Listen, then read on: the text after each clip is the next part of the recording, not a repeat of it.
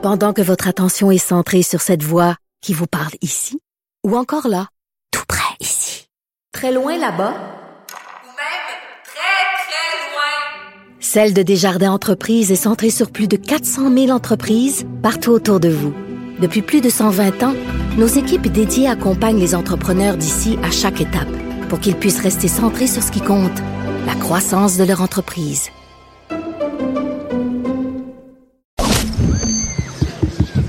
Déclarez-vous solennellement de dire la vérité, toute la vérité et juste la vérité.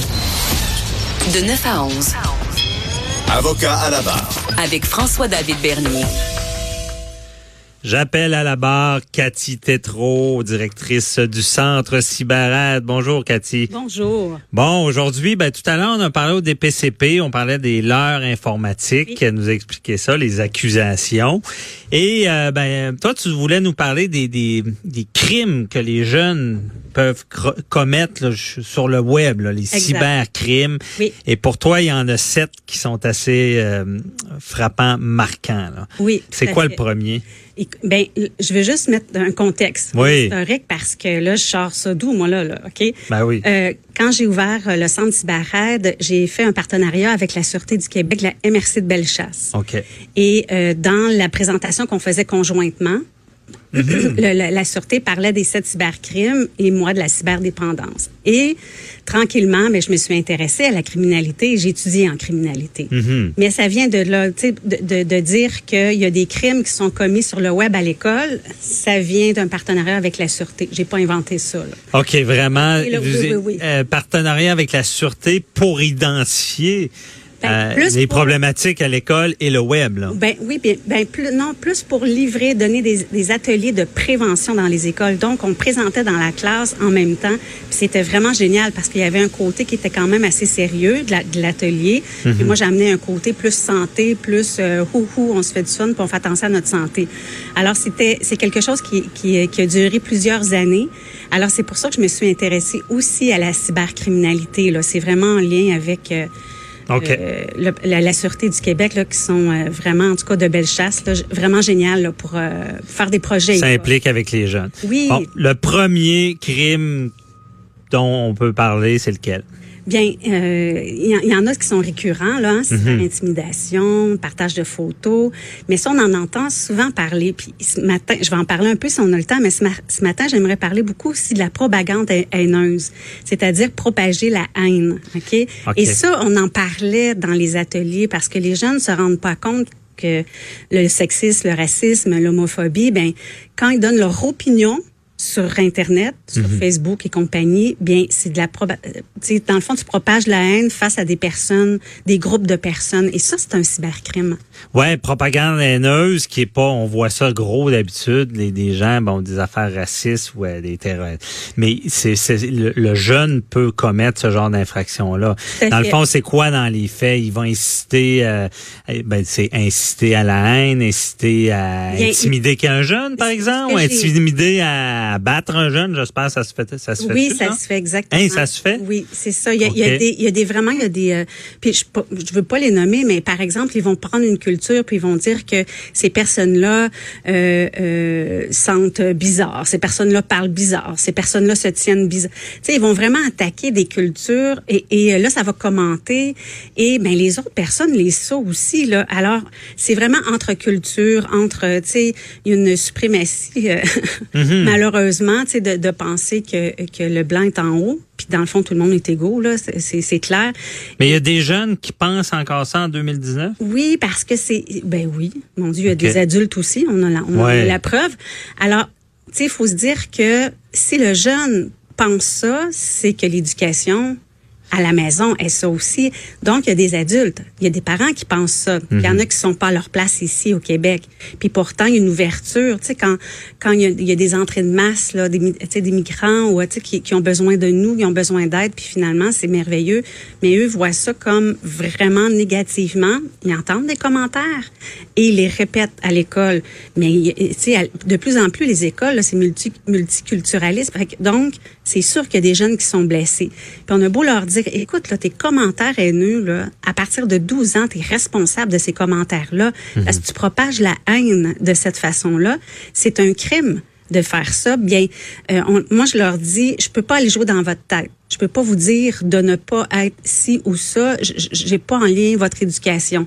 Par contre, c'est obligatoire de s'accepter et de se respecter. Puis on, on veut pas les voir ces commentaires-là. Mhm, Parce que c'est un crime, OK, à 12 ans, ils peuvent être, être accusés, mais je pense qu'on veut pas vraiment les accuser, on veut les, les éduquer. Euh, Qu'est-ce qui arrive avec un jeune? On, on, euh, on doit lui expliquer, on doit aller en prévention? Est-ce qu'il comprend ou c'est vraiment la- ce que le parent lui a dit, c'est plus fort de ce que, pou- euh, que votre intervention? Bien, quand ils l'entendent, c'est pour ça qu'il y a de la prévention faite dans les écoles aussi par les policiers, parce que c'est plus crédible quand c'est un policier qui vient de dire que c'est criminel. Ouais. Et puis il y a d'autres interventions comme avec nous ou avec d'autres qui dit que ce n'est pas, euh, euh, tu sais, c'est pas, c'est c'est pas gentil, euh, c'est pas, c'est pas moral. Donc on touche les deux côtés quand on essaie de faire de la prévention. Mais le jeune, lui, que ça fait des années qu'il entend ça, c'est pas parce qu'il va avoir un atelier d'une heure qui va changer. Non. OK, donc oui, il y a de l'intervention à faire quand on s'aperçoit de ça, à la minute où l'équipe école se mobilise. Euh, va voir un peu qui a liké ça, hein, qui est dans le même, euh, qui va voir, qui dit oui oui oui c'est vrai, on les veut pas ici ou peu importe. Et puis après ça il va avoir de l'intervention, puis il va, ça va aller plus loin selon la gravité. Mais c'est certain qu'il faut qu'il y ait de l'intervention, puis il faut faire changer cette mentalité là parce que sinon ça va se poursuivre encore et encore. Ben oui, on se sert du web. Moi, quand j'étais jeune, euh, c'était, t'attends à 4 heures dans le cours d'école. Puis là, là, je me, il y en a un qui m'avait dit ça une fois, puis là, là, tu regardes l'heure, là, t'angoisses. peurant. Puis eux, là, tu sais, tu vois, ça va arriver. Il était même pas là à 4 heures. Fait que, mais, tu sais, je veux dire, là, je comprends, j'en ris un peu, mais, Mais non, non, c'est non. que le, le, le, le web est quasiment un outil là, de, de, de, de propagande, des fois, de, de, de cibler, de mettre une cible sur un jeune, lui, Oui. pue ici. Ça, Puis ça, ça a des conséquences plus graves, et encore plus graves que le jeune qui, qui, qui dit à l'autre, je vais t'attendre à 4 heures, parce que j'imagine, on amène la risée de d'autres sur lui, puis c'est ça devient beaucoup de gens qui, qui vont l'intimider Ben, suite à cette propagande-là. là. C'est le- les, le- les, entre guillemets, je dis les malheureux, là, ou les Mhm. souffrants, parce que pour être comme ça, je trouve qu'ils sont souffrants. Ouais. tu sais, je dis pas méchants des fois, mais euh, plus, plus souffrants que d'autres choses. Bien, ils vont se servir de ça pour aller chercher un certain pouvoir parce qu'ils n'ont pas d'habileté sociale ou euh, relationnelle pour aller chercher de la valorisation ou, euh, tu sais, donc socialiser. Alors, ils vont aller chercher le côté, euh, entre guillemets, là, de la mort d'être un méchant, là, puis de dire des choses comme ça. Mais dans le fond, il faut leur apprendre à, à bien se comporter, puis que c'est beaucoup plus valorisant. Puis, tu sais, il faut qu'ils s'aperçoivent que quand tu agis autrement, là, les portes s'ouvrent beaucoup plus facilement, puis t'en as des vrais amis. Ouais. C'est pas clair pour eux, ils l'ont pas appris, ça. Pas évident à, à faire. Et si on va avoir le temps d'en faire sept, là, le deuxième, c'est quoi? Bien, ce- celui, euh, celui que je trouve quand même assez bien, puis que ça, ça me marquait un peu, c'est le faux message. C'est un policier qui, qui a raconté ça, puis j'ai trouvé ça vraiment. C'est un faux message, c'est par exemple un jeune qui va dire qu'une bombe à l'école sur les, les réseaux.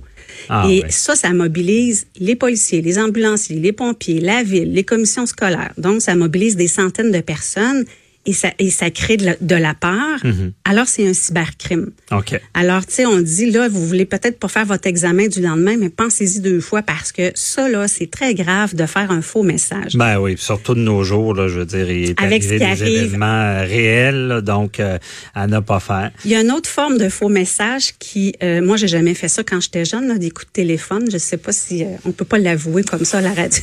Wow, c'était pas si méchant. Il, faut, il y a des humoristes qui en font. bon, mais même, Ça dépend ce qu'on dit dans le coup de téléphone. Si on Ben- est dans les menaces de mort, c'est un autre dossier. Là. Non, oui, Ouais. hey, c'est exactement ça. Le faux message, là, si ça fait quatre, cinq fois que le, le je- les jeunes s'amusent à appeler un endroit puis que la madame a peur, puis qu'on est retracé, bien, c'est un cybercrime. Mm-hmm. Donc, ça devient, tu sais, le ça devient, c'est ça, là, là, c'est pas moi qui l'ai inventé, celle-là, mais Ouais. je, je me dis, ouf, on n'avait pas ça avant. on, Ah. sonnait, on sonnait aux portes, finalement. Ah non, c'est ça. il y Ben, avait d'autres euh, genres de coups. Mais peu importe les coups, euh, il y en a de bons goûts, puis il y en a qui sont qui sont pas de bons goûts, puis il y en a qui sont criminels. Ben, tout, tout ce qui est utilisé avec les écrans et le web, ça reste. De un, de deux, ça, ça, ça- ça s'accumule, ça se propage, ça fait des preuves. Puis, à la minute où ça cause de la peur, peu importe le cybercrime, des menaces, de l'anxiété, de l'angoisse, faut s'attendre à, à ce qu'il y ait des répercussions, ok, familiales, scolaires et judiciaires. OK. Libelle diffamatoire, c'est-à-dire si un ami te confie un secret, puis que tu t'en vas l'écrire sur ses réseaux, tu viens de nuire à la réputation, tu viens de briser quelque chose. Un libelle diffamatoire chez nos jeunes, c'est comme c'est quelque chose qui est écrit. Ouais. Euh, et le policier donnait en, en- Ben, faut que c'est, ben, euh, dans le code criminel, c'est Oui. un peu plus complexe. Il faut Oui. que ça soit quasiment un journal ou une revue. Mais là, ce que je comprends, c'est qu'il l'extensionne au web. au web. Comme si c'était ben, une publication. Ben, c'est une publication. C'est une publication, sauf que là, dites-vous que c'est toujours en, en contexte de prévention Mhm. qu'on fait ça, ok? Donc le libelle diffamatoire, c'est vraiment le, le- le policier donnant un exemple. Il y a un gars, le, le propriétaire d'un dépanneur vend plus cher que tout le monde. Si tu l'annonces sur Facebook qui vend plus cher que tout le monde, c'est une vérité. Mhm. Mais si tu annonces sur Facebook qui vend plus cher que tout le monde, n'allez pas là parce qu'il pue. Ben, il- Ouais. le il pue, ça devient, tu brises sa réputation. C'est pas nécessaire à dire. Alors, Ouais, là, c'est ça. Là, c'est de la diffamation euh, de, de la personne morale. Oui, Ouais, c'est ça. bon. Alors, tu sais, c'est ces exemples-là quand même que les jeunes peuvent faire sans s'en rendre compte. Puis il faut tranquillement qu'ils s'habituent à allier leur comportement Mhm. qu'ils font sur le web, que euh, ça peut devenir vraiment un cybercrime à long terme. on- tu devrais donner cette formation-là à des adultes aussi. Ça serait Oui. aussi pertinent. Je pense qu'il y en a qui n'ont pas compris encore que ils peuvent diffamer sur le web. Ça arrive souvent. Il y en a Vas-y, on est rendu au... con- euh, au- Euh, J'en ai, j'ai écouté, j'ai euh, les menaces, ça, ça se fait euh, régulièrement entre jeunes. Les menaces, là encore là, il va y avoir, tu sais, comme comme vous disiez tout à l'heure, là, quelqu'un venait vous dire, oh, je t'attends à 4 heures au rack à Bessic. mais là aujourd'hui, c'est, je vais, je t'attends à telle place, puis je vais te faire ci, puis te faire ça, puis te faire, te faire souffrir. Ben ça, c'est des menaces, c'est écrit. Donc c'est encore là, ça peut être considéré, puis c'est Oui, c'est écrit. Puis encore une peur. fois, ce qui est problématique, c'est que la menace, elle sera. Je dis pas qu'elle est moins pire à, à l'école, mais la menace, elle rentre dans la chambre à coucher. Puis quand le jeune est sur, euh, Oui. sur les réseaux sociaux, puis ça l'affecte, l'angoisse et tout ça est d'autant plus grande, d'après moi. Exactement. C'est toujours en lien, hein, les, des cybercrimes en lien avec la peur, des violences. Euh, il y a cyberintimidation aussi, mais ça, on s'entend que c'est une relation de pouvoir. Alors, c'est pas un conflit qu'on va voir sur les réseaux. Là, c'est vraiment quand on voit qu'il y a vraiment quelqu'un qui, qui, qui tient le- les rênes puis qui détruit complètement l'autre.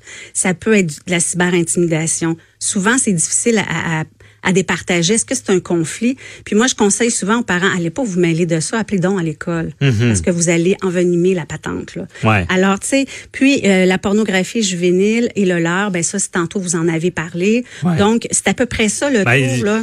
Pornographie juvénile, le leurre, les photos, euh, les Oui, sextos, exactement. euh, qui là servent à tout le reste. Bon, les menaces, l'intimidation. Vous avez tout à fait raison. Les jeunes savent, pensent pas qu'ils peuvent être euh, euh, à deux puis à trois chefs d'accusation parce Ouais. qu'ils vont penser que c'est juste de la cyber-intimidation ou c'est juste des, des, des partages de photos osés ou c'est juste des menaces. Non, ça peut être trois et Mhm. quatre choses que tu fais en même temps.